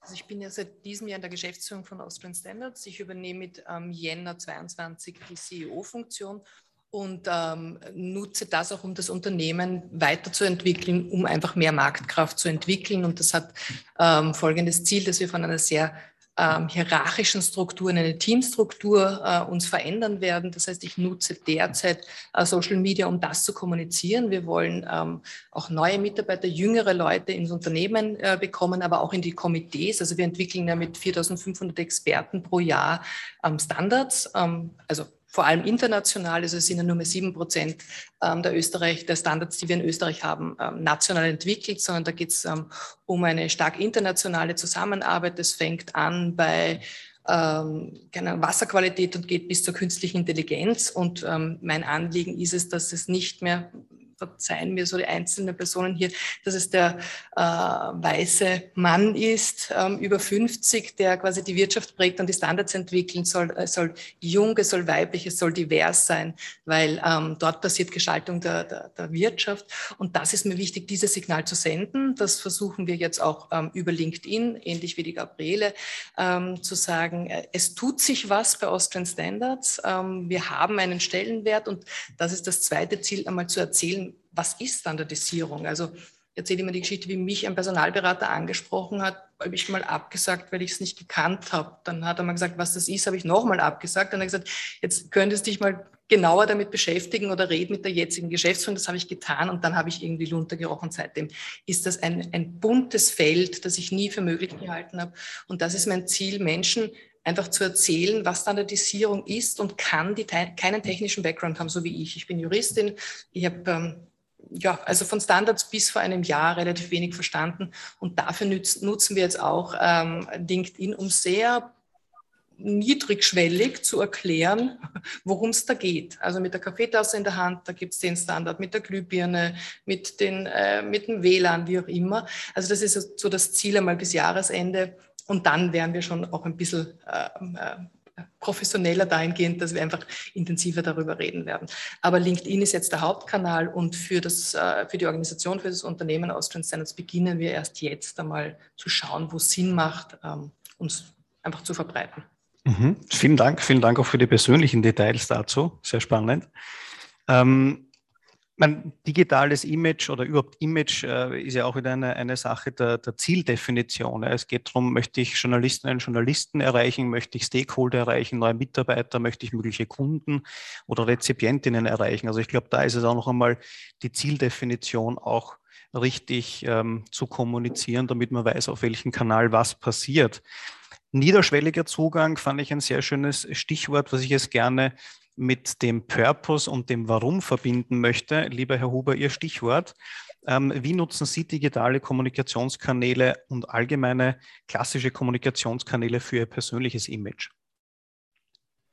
Ich glaube, es wird jetzt verwundern, würde ich sagen, ich würde äh, was anderes nutzen als LinkedIn. Also das ist die Plattform, die sich einfach in den letzten Jahren herauskristallisiert hat als the place to be. Und wenn man da als Geschäftsführer präsent ist, ist man zum einen mal als Privatperson präsent natürlich, ja, als Nikolaus Huber mit seiner Vita und, und, seinen Interessen und den Likes, die er da drin abgibt und auch den, den Content, den Inhalten, die er postet, aber ich bin immer ein Absender meines Unternehmens, ist doch ganz klar. Ich bin auf LinkedIn zu sehen als jemand, der die Unilever in Österreich führt und entsprechend werde ich auch wahrgenommen. Entsprechend nutze ich das LinkedIn auch ganz stark für Employer Branding. Und da geht der Sender und die Message dann Hand in Hand. Also das muss zusammenpassen. Und es wird uns unglaublich wichtig, einmal um uns zu positionieren als Unternehmen. Damit positioniere ich mich aber auch selbst als Person. Zum einen gegenüber unseren Kunden und unseren Geschäftspartnern, aber auch vor allem gegenüber jungen Talenten oder ich sage mal gegenüber Talenten, die wir davon überzeugen wollen, dass Unilever ein guter Platz ist, um sich zu verwirklichen und einen Unterschied zu machen. Und vor 20, 30, 40 Jahren, wenn man richtig cooles Marketing machen wollte, auf extrem tollen Marken, auf den stärksten Marken mit riesen Budgets, super professionell. Dann waren die Proctors, Unilevers, äh, die Henkels dieser Welt, the place to be. Die Welt hat sich wieder geändert. Wir sind da nicht mehr ganz alleine. Da gibt es ganz viele super interessante Unternehmen, äh, die sich um die Talente da draußen bemühen. Also ein Riesenparadoxon. Wir haben so viel top ausgebildete junge Menschen, die von den Unis und Fachhochschulen kommen, und gleichzeitig haben wir einen Wettbewerb um diese Talente, der größer aus meiner Sicht noch nie war. Und ich bin jetzt 18 Jahren, 17 Jahren dabei. Das heißt, wir nutzen das ganz stark, um uns zu positionieren als Unternehmen, authentisch unsere Philosophie dort zu transportieren, die Dinge, an denen wir arbeiten, äh, die Erfolge, die wir damit feiern, unser Team zu präsentieren. Äh, und das ist ein weiterer Datenpunkt dann für unsere Zielgruppe, um sich für uns zu entscheiden. Vielen Dank, ja, sehr gut. Ähm, auch da den, den dualen Zugang, hat mir sehr gut gefallen, eben, eben privat als Person, aber natürlich auch in der Rolle als irgendwo auch Unternehmenssprecher, Unternehmenssprecherin. Ähm, was Sie auch gesagt haben, das fand ich sehr spannend. Naja, LinkedIn ist eh klar und da wird es nicht viel anderes dazugeben. Glaube, vor zwei Jahren hätten wir vielleicht noch von Xing gesprochen. Vielleicht sprechen wir in einem Jahr von Xing und von Reddit. Ähm, Kununu ist heute gar nicht gefallen. Und wenn wir zum Thema Employer Branding, Mitarbeitersuche ähm, äh, uns richtig positionieren möchten, dann ist hier sicherlich ein noch breiterer Blick und ein weiter Blick auch ähm, wichtig. Eine kurze Zwischenfrage auch gerne an das Panel. Jetzt haben wir von Kommunikation auch digital gesprochen, ganz oft LinkedIn. Wann wissen Sie, ob es ein Erfolg war oder nicht? Gerne frei, frei heraus aus Ihrer Erfahrung. Also wenn Sie es kommunizieren, zum Beispiel auf LinkedIn, wann wissen Sie, ob es ein Erfolg war oder nicht? Es gibt ein Social Media Listening, ja, das verfolgen wir eigentlich bei den Marken genauso wie bei personenbezogenen Daten. Das eine geht um äh, Reichweite, aber noch viel relevanter, gerade bei den Personen, ist die Qualität. Ist die Botschaft angekommen? Wie oft ist sie geteilt worden, geshared worden, geliked worden? Ja, und dann bei einem guten Bier wird es besprochen. Ja, das ist der grüne Faden heute, gell, im, wahrsten Sinne des Wortes. Hm, was, was sind, ähm, oder was, was ist dein also genau das und hinzugefügt jetzt ähm, konkret bei, bei, uns ist die, die, persönlichen Rückmeldungen, die wir bekommen und einfach auch zu schauen, ähm, unsere Unternehmensseite, wie, wie viel äh, Follower haben wir und so weiter, da bin ich in einer anderen Position oder sind wir in einer anderen Position, da können wir das noch messen. Ja, ab einem gewissen Zeitpunkt, also ab einer gewissen Range macht das keinen Sinn mehr, aber das machen wir noch zusätzlich zu dem, was die Gabriele gesagt hat. Mhm. Herr Huber? Ja, was kann man denn da noch sagen? Also wir schauen darauf, ob Engagement stattfindet mit dem, was wir da posten. Und ja, und wir sehen uns auch natürlich an, äh, wer äh, liked es, wer kommentiert es, äh, wer teilt es. Äh, allerdings könnte ich jetzt nicht sagen, dass ich da einen wissenschaftlichen Beirat dafür habe. Ja, also wir haben ein Employer Branding Team, äh, aber ich stecke da jetzt nicht so tief drin, um ehrlich zu sein. Aber es freut mich natürlich, wenn man einen coolen Beitrag äh, postet und man hat dann 600, 700, 800 Likes ja, und einige Kommentare. Ist doch cool. Vielen Dank für Ihre Eindrücke dazu, also nämlich aus, aus zwei Punkten insoweit ganz interessant. Herr Ganner, von Ihrer Seite noch eine Ergänzung vielleicht? Ich glaube, die Frage, die Sie gestellt haben, sozusagen, ab wann ist es ein Erfolg, das hängt ja immer sehr stark von, der, von dem Ziel der Kommunikation ab. Also ich kann ja mit äh, einem E-Mail, das ich an fünf Personen schicke äh, und wo sich zwei drauf melden, einen sehr großen Erfolg feiern, wenn das genau die zwei richtigen sind, oder mit einem Posting, wo ich äh, die Zielgruppe genau dort erwische, die ich brauche. Ähm, auf der anderen Seite kann ich 300 Likes haben und da sind halt nicht die richtigen dabei. Also das kann man, glaube ich, nicht grundsätzlich beantworten. Ja. Also es ist, hängt wirklich davon ab, immer, wie immer vom Kommunikationsziel. Vielen Dank, guter, guter Punkt. Ähm, weil die Frage geht ein bisschen in die Richtung Bewusstsein schaffen. Auch Bewusstsein schaffen, es sprechen wir heute von, von Image und natürlich ist Image ähm, ganz stark stattfindend über Kommunikation, digitale Kanäle. Und ähm, da wird das WDF sicherlich auch in Zukunft den einen oder anderen Beitrag ähm, leisten können, um auch hier Bewusstsein zu schaffen für Leader, für Entscheider, Entscheiderinnen. Was bedeutet denn das und wie funktioniert denn digitale Kommunikation vielleicht auch für mich als Leader? Welche Wichtigkeit, welche Priorität hat das?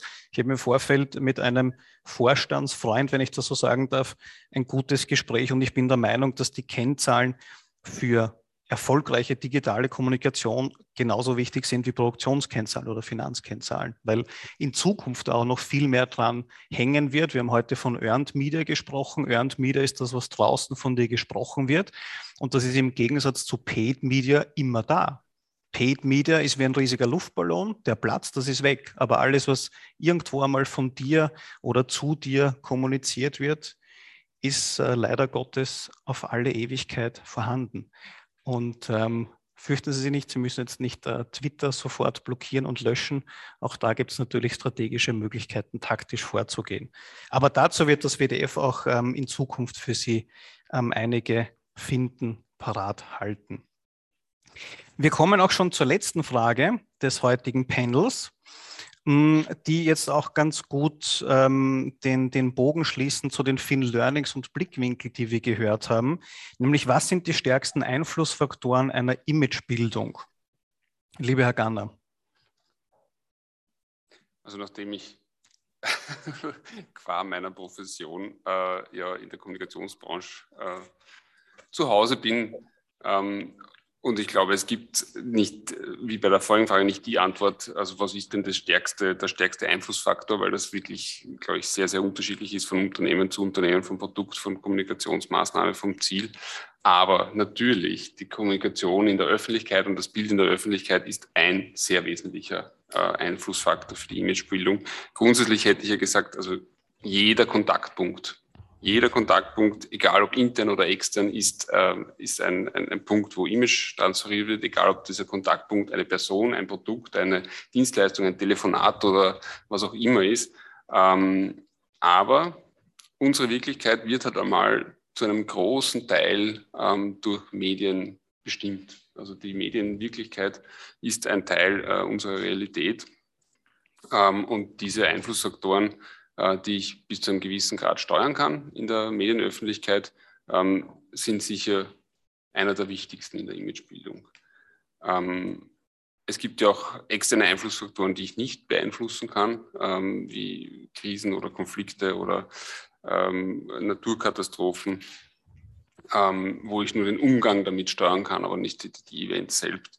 bei der Kommunikation, bei meinen Kommunikationszielen kann ich ja ganz klar ähm, selber äh, die Themen setzen, äh, die, die meine Unternehmensziele unterstützen, meine Recruiting-Ziele, mein, mein Employer Branding, äh, was immer sozusagen hier Teil meines Kommunikationsplans ist. Ähm, und das eben dann ähm, über, über die Medien und über Kommunikationsmaßnahmen unterstützen. Ähm, ich weiß nicht, ob es eine Studie gibt, was der stärkste Einflussfaktor ist, aber ich plädiere für den. Vielen Dank. Guter, guter Blickwinkel. Liebe Frau Stracker. Ja, ich sehe auch diese Contact of Journey Reise. Das heißt, wirklich jeder einzelne Kontakt zählt. Und äh, das hat mir sehr gut gefallen, weil es eigentlich um Behavior geht. Das eine ist das Was. Wir haben eine integrierte Unternehmenskommunikation. Wir überlegen uns genau, wie das Image ausschauen soll, entlang der Wertschöpfungskette. Das muss ja zu uns passen. Ja. Wir haben einen Purpose. Wir sind gesellig. Wir sprechen Menschen an. Aber wenn man einen Fehler macht als CEO, der sitzt dann. Und egal, ob das innen oder außen ist, das darf man bitte nicht vergessen. Wir sprechen ja Tag für Tag auch 3000 Mitarbeiter an. Und wenn sich da jemand nicht wohlfühlt oder der CEO geht persönlich auf den nicht ein, dann hat das eine unmittelbare Auswirkung nach außen. Und ich würde meinen, dass die Mitarbeiter so relevant sind, ja, dass sie einer der größten äh, Kontaktpunkte sind, um das Image positiv zu färben. Auf der anderen Seite aber auch ein Risiko darstellen können. Und daher so wie innen, so außen. Das zweite ist natürlich, was ich erwähnt habe, die, äh, alle Kontaktpunkte. Aber als CEO muss man eben ganz stark schauen, dass man die Teams auch hinter sich hat.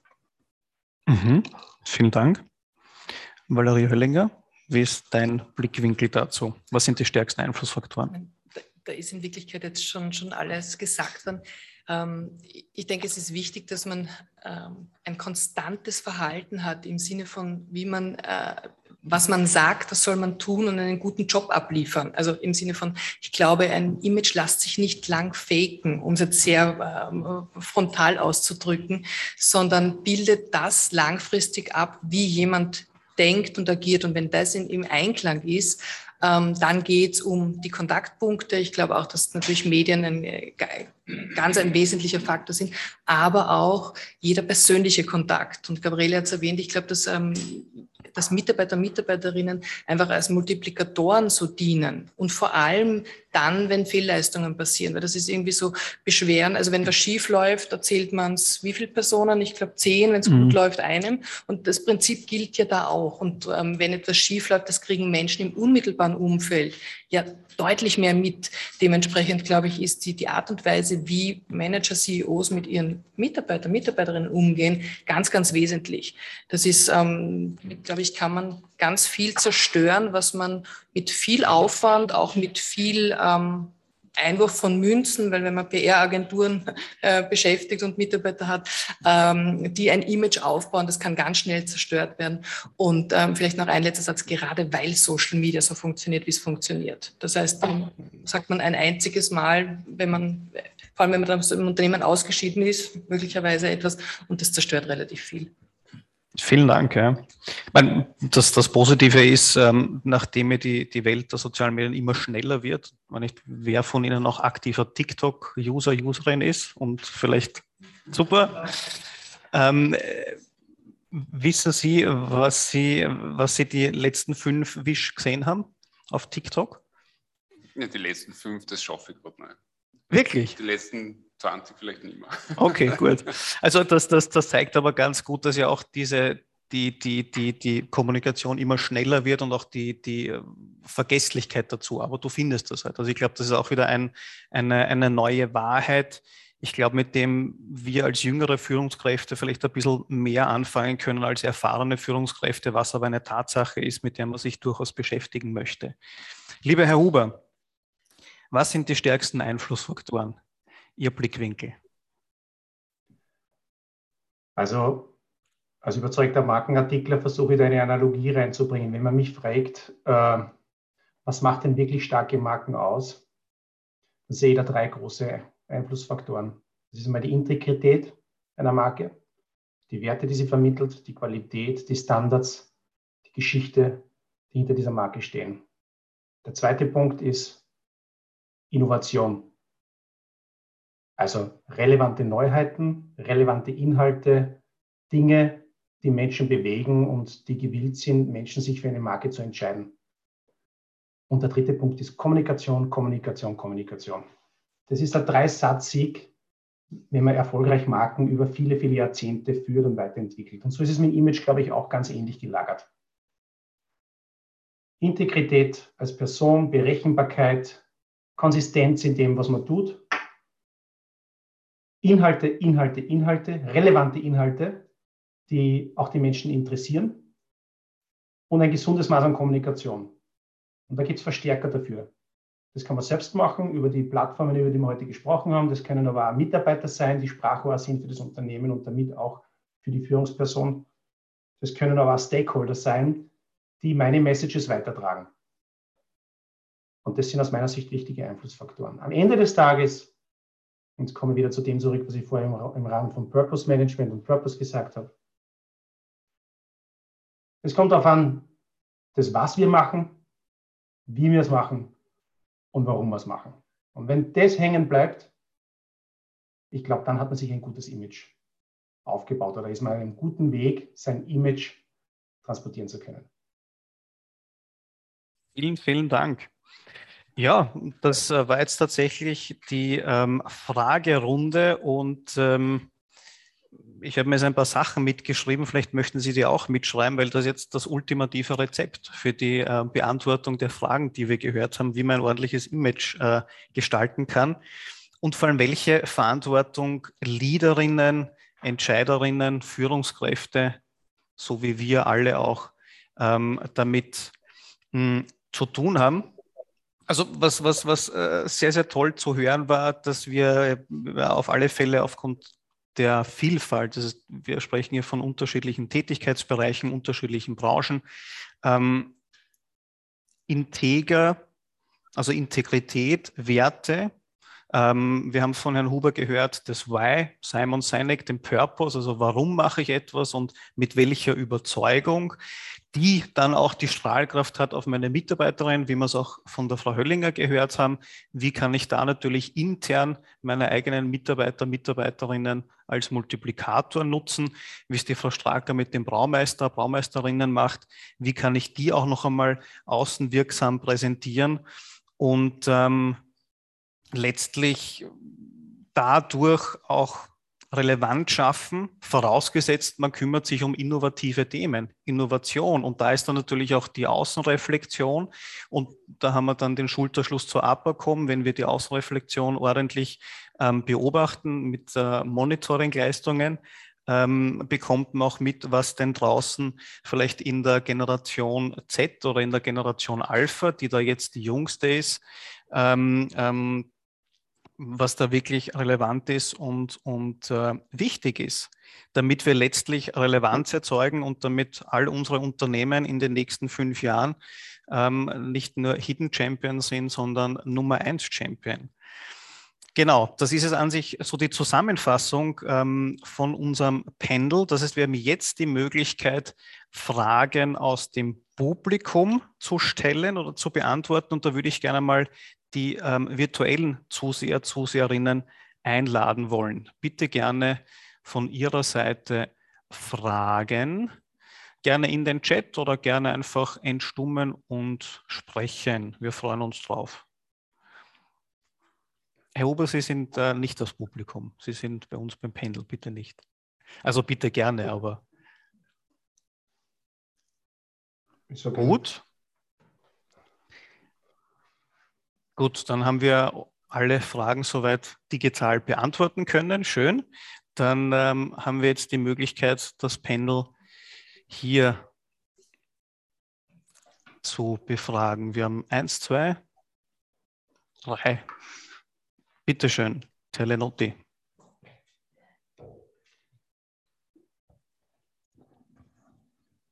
Ähm, der Herr Gahn, hallo? Ich glaube, das geht nicht. Ja. Oh ja.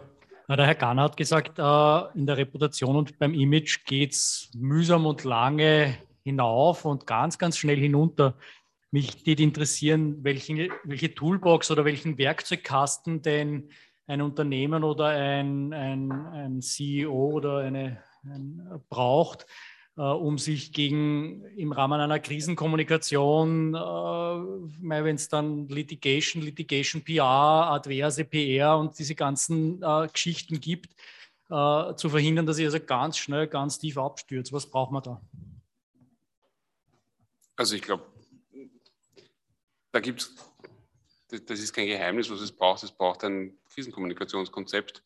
Ähm, wir in der APA haben vor drei Jahren äh, unser Bestehendes komplett überarbeitet, ähm, um genau für solche Dinge vorzubereitet sein, um Kommunikationsflüsse äh, ähm, zu haben, wenn man es dann braucht, äh, um Abläufe ähm, definiert zu haben und, und, und.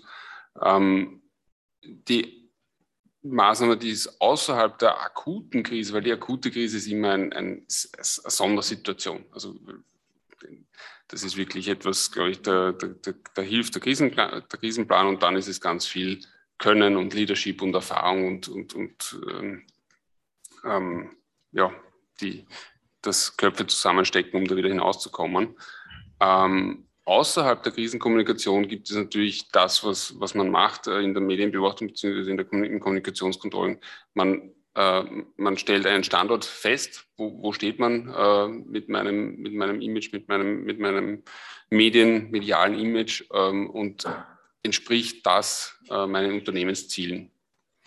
Und wir haben hier unterschiedliche Tools, weil Sie die Toolbox angesprochen haben. Also es gibt spezielle CEO-Profilings, äh, die wir für Kunden erstellen, wo eben das wahrgenommene Image in den Medien äh, für eine oder einen CEO äh, analysiert wird auf Ebenen, die gehen dann über Sachkompetenz, Leadership, Charakter, Stil und Auftreten ähm, und wird dann eben analysiert, mit welchen Werten hier in den Medien präsent ist. Und darüber hinaus gibt es natürlich für, ganz, für das ganze Unternehmen ähm, auch in monatlicher Basis, halbjährlicher Basis, jährlicher Basis, je nachdem, äh, wie das gebraucht wird. Frage beantwortet?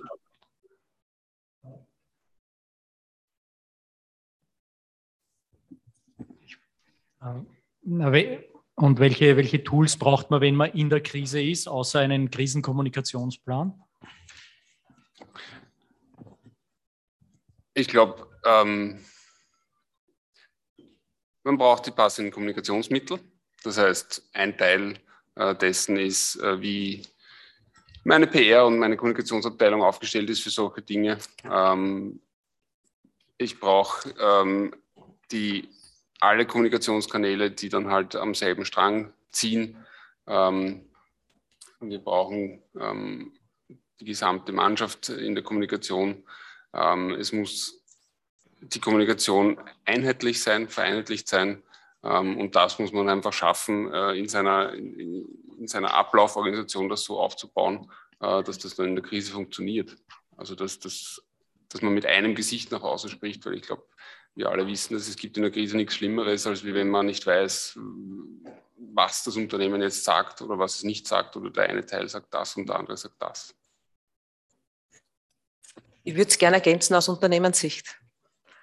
Wir haben natürlich immer wieder auch Krisenfälle. Das Wichtigste ist einmal zu erkennen, was ist eine Krise überhaupt, spätestens dann, wenn die Polizei vor der Tür steht. Und wir müssen sofort reagieren und einen Krisenstab einberufen. Und im Krisenstab wird dann in Sekundenschnelle entschieden, welche Teilnehmer, das ist oft bitte nicht der CEO, welche Teilnehmer müssen welche Handlungen setzen. Und dazu gibt es wie in einem Cockpit, ja, wie bei einem Piloten, einen Fahrplan, der einzuhalten ist. Eine Hausdurchsuchung ist zum Beispiel ein Krisenfall. Also das sind die Elemente des Krisenkommunikationsplans auch bei uns. Also Teilnehmer, Krisenkommunikation, Stab, Abläufe, vor allem bei uns in der IT sehr stark, weil wir, also, erst, also wir sind ja auch nicht gefeit vor Hackerangriffen und so weiter. Und dort ja, stehen all diese Dinge äh, drinnen und das wird auch ähm, aktualisiert und ein bisschen auch geübt. Und was ich da noch gerne ergänzen möchte, fürchten Sie sich nicht. Es, ist, es hat noch keinen Shitstorm oder Kritikstorm ähm, äh, der Geschichte gegeben, der ein Unternehmen zu Fall gebracht hat. Also auch nicht glauben, das sieht mir es aus und nicht reagieren ist das Schlechteste. Der Vorteil ist, die letzten 20 TikToks können wir uns eh nicht merken, die letzten fünf und übermorgen sind wir eh schon wieder in der nächsten Runde. Wir haben hier noch eine Frage gehabt. Frage richtet sich an Herrn Ganner. Herr Ganner, in Ihrer Liste der CEO-Rankings, inwiefern werden die Medien-Rankings der CEOs äh, die Apo-Test-Aussendung, also die bezahlte Eigenwerbung der CEOs oder Pressestellen berücksichtigt? Werden die abgezogen, so damit es ein bisschen transparenter wird, oder ist das sozusagen verdeckte, bezahlte Werbung? Wieso? Danke. Die sind da gar nicht drinnen. Also es ist Earned Media, das, was äh, in den Medien publiziert wurde ob das, was in den Medien publiziert wurde, auf einer OTS basiert, auf einer Pressekonferenz, auf einem Hintergrundgespräch, auf, einem, auf einer Produktpräsentation, das lässt sich natürlich für Kunde für Kunde analysieren. Also ist das eine, ein, ein, ein aktives Earned Media, also habe ich das Thema gesetzt und dann auch sozusagen die, Berichterstattung erhalten oder ist das Berichterstattung über mich, die ich nicht gesteuert habe? Das kann man dann Kunde für Kunde, aber in der Studie ist es einfach das, was in den Medien berichtet wird, woher diese Berichterstattung kommt, also was es getriggert hat, das haben wir uns in der Studie nicht angeschaut. 80 Prozent basiert auf OTS. Das glaube ich nicht. Das wäre sehr schön, wenn das so wäre.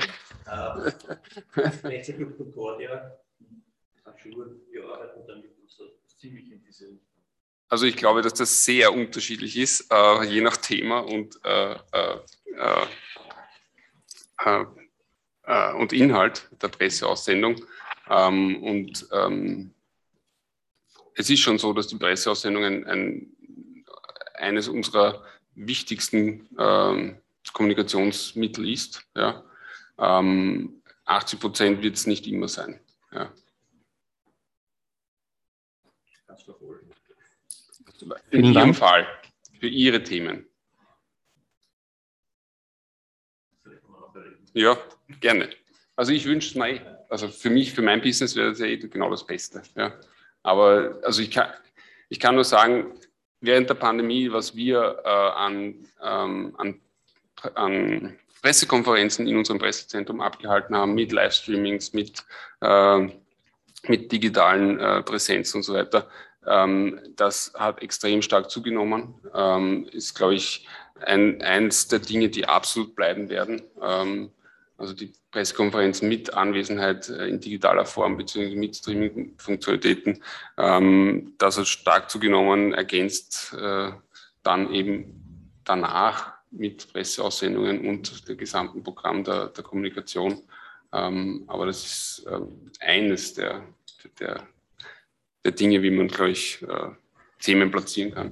Aber vielleicht wollen die anderen Kollegen dazu noch was äh, sagen, was ähm, Publizität betrifft. Ich möchte es gerne ergänzen mit OTS, weil ich schätze dein Tool. Du weißt, ich verwende es auch. Aber es muss dann schon klar sein, wenn eine Story da ist, dann äh, hat OTS äh, gar keine Notwendigkeit. Ja. Und ich glaube auch, dass du nicht auf OTS greifst, sondern das ist eine Rechercheplattform. Und je nach Thema äh, wird es kombiniert oder sogar in Dialog gebracht mit anderen Presseaussendungen. Ich glaube, wo, wo sehr viel stattfindet, ist natürlich in der politischen Kommunikation. Ja, das ist ähm, ähm, ein, ein sehr intensiver Austausch über Presseaussendungen. Ähm, und das ist das, was ich vorher gemeint habe, ich glaube, es hängt sehr stark vom Unternehmen und vom Thema ab, ähm, wie hoch die Pickup-Rate oder die, die Übernahmerate hier ist. Vielen Dank. Wir haben noch eine Frage hier hinten.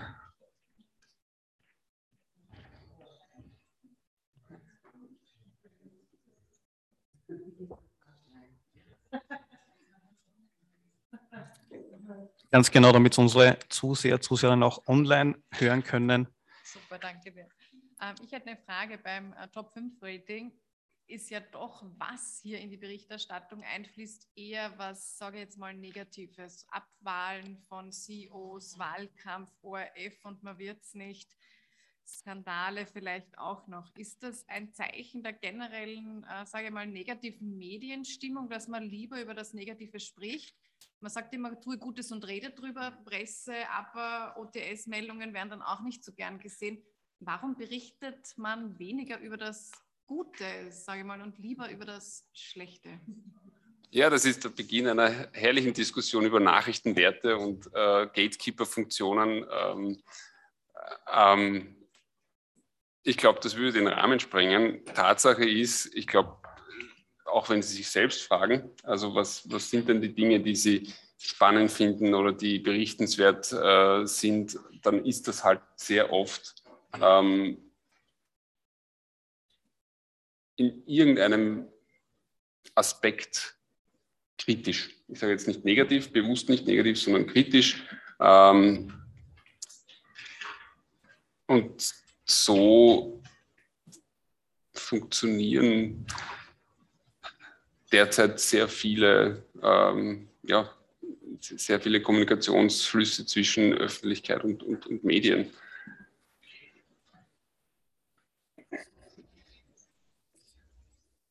Wie man das sozusagen durchbricht oder durchbrechen kann oder ob das überhaupt etwas ist, das man durchbrechen kann, ähm, was Nachrichtenwerte betrifft,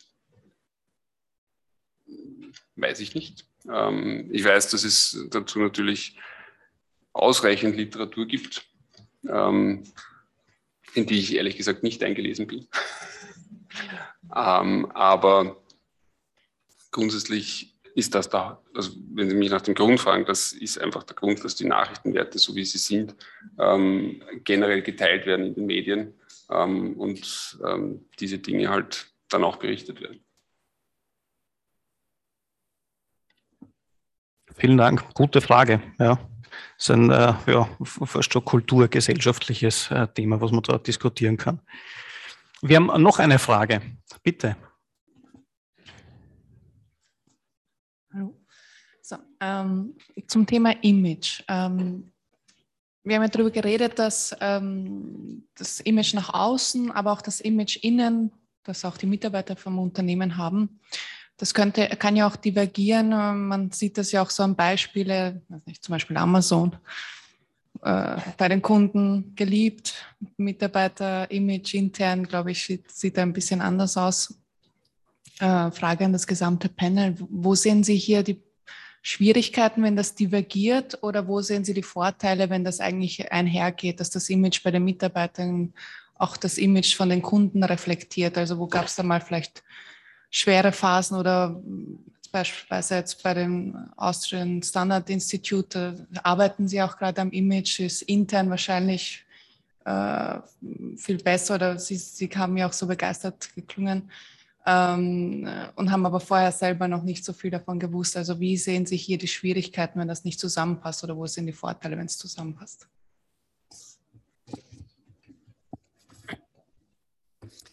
Dann darf ich vielleicht auf das Zweite eingehen, was Sie jetzt gesagt haben, im Sinne von, wenn ähm, quasi die Unternehmenskultur oder das Image des Unternehmens nicht mit der neuen CEO zusammenpasst. So hätte ich das jetzt verstanden, wie, wie, wie tun. Ja. Ich glaube, ähm, man muss ein System kennen, um es zu irritieren, damit das auch Sinn macht. Also ich glaube, ähm, man muss auch als, als ähm, als neue CEO einmal vorsichtig, achtsam die Kultur kennenlernen, das Image auch des Unternehmens kennenlernen, um dann sukzessive das zu verändern. Ich glaube, dieses, äh, dieses äh, Bezos-Phänomen funktioniert halt auch, weil eine ganz andere Dynamik da dahinter ist. Erstens, wir haben das gesehen, die drei internationalen, das sind ja alles schillernde Persönlichkeiten. Ja, wenn man dafür unsere Top 5 anschaut, ich würde sagen, das sind doch eher konservative ähm, Manager, wenn ich das jetzt vergleiche ähm, mit, mit, mit dem internationalen Kontext. Und da steht natürlich auch das Image, das Kunden haben von dem Unternehmen. Also Amazon hat ja, ist ja, glaube ich, bei allen von uns in irgendeiner Form ja sehr ähm, divers, ja, dass man sagt, auf der einen Seite wissen wir, diese, wie dieses Unternehmen arbeitet und viele von uns bestellen trotzdem noch, weil wir einfach oder sagen auch, okay, diese Geschäftsmodellentwicklung ähm, ist schon ein, ein Bravourstück. Ne? Das zahlt ja alles in das Image vom Gründer, vom Founder, von dieser schillernden Person ein. Ähm, und wir blenden dann aus, wie die Arbeitsbedingungen sind. Also im Sinne von, das mappt nicht, aber die Marke ist schon so stark, die auch Bezos geprägt hat, dass es da nicht, glaube ich, nicht störend ist. Jetzt in meinem konkreten Fall geht es schon noch darum, dass genau dieses ähm, etwas jüngere, dynamischere, schnellere, ähm, innovationsgetriebenere gestaltungsfreudigere, öffnendere, ja, ähm, etwas ist, was wir brauchen, was wir aber auch schon zum Teil sind, was allerdings noch nicht so nach außen wirkt. Also ich glaube, man, man muss ähm, schon eine, eine, eine Grundkultur, eine Ähnlichkeit haben und das dann einfach verstärken in der Außenwirkung. Wenn wir wirklich so verstaubt wären, wie wir teilweise rüberkämen, dann wäre ich die falsche CEO. Weil dann wäre es zu sehr ein Bruch ja, ähm, sondern es muss schon mappen und es muss halt ein bisschen eine Weiterentwicklung, darf ein bisschen antauchen, aber komplett drehen kann ein CEO das nicht. Wäre auch falsch, glaube ich. Beantwortet das das ein bisschen? Ja.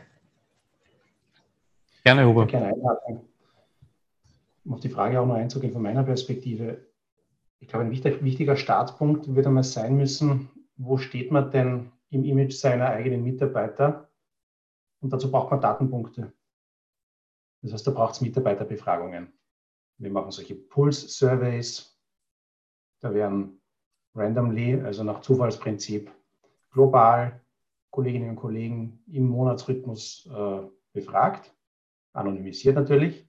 Und wir haben einmal im Jahr eine ganz große Survey, die nennt sich UniVoice, also die Unilever Voice. Und da werden viele Parameter abgefragt. Ich habe es jetzt gerade nochmal aufgemacht, ich könnte sie gar nicht alle auswendig sagen. Es geht von Employee Engagement, also wie stark identifizieren Sie Mitarbeiterinnen mit unserem Unternehmen global, in allen Regionen, in allen einzelnen Funktionen. Das kann ich runterbrechen bis in meine Teams. Wie sehen Sie das Senior Leadership? Wie ist das Growth Mindset in unserer Unternehmung? Also gibt es da ein Growth Mindset und sieht man, dass Wachstum möglich ist, nachhaltiges?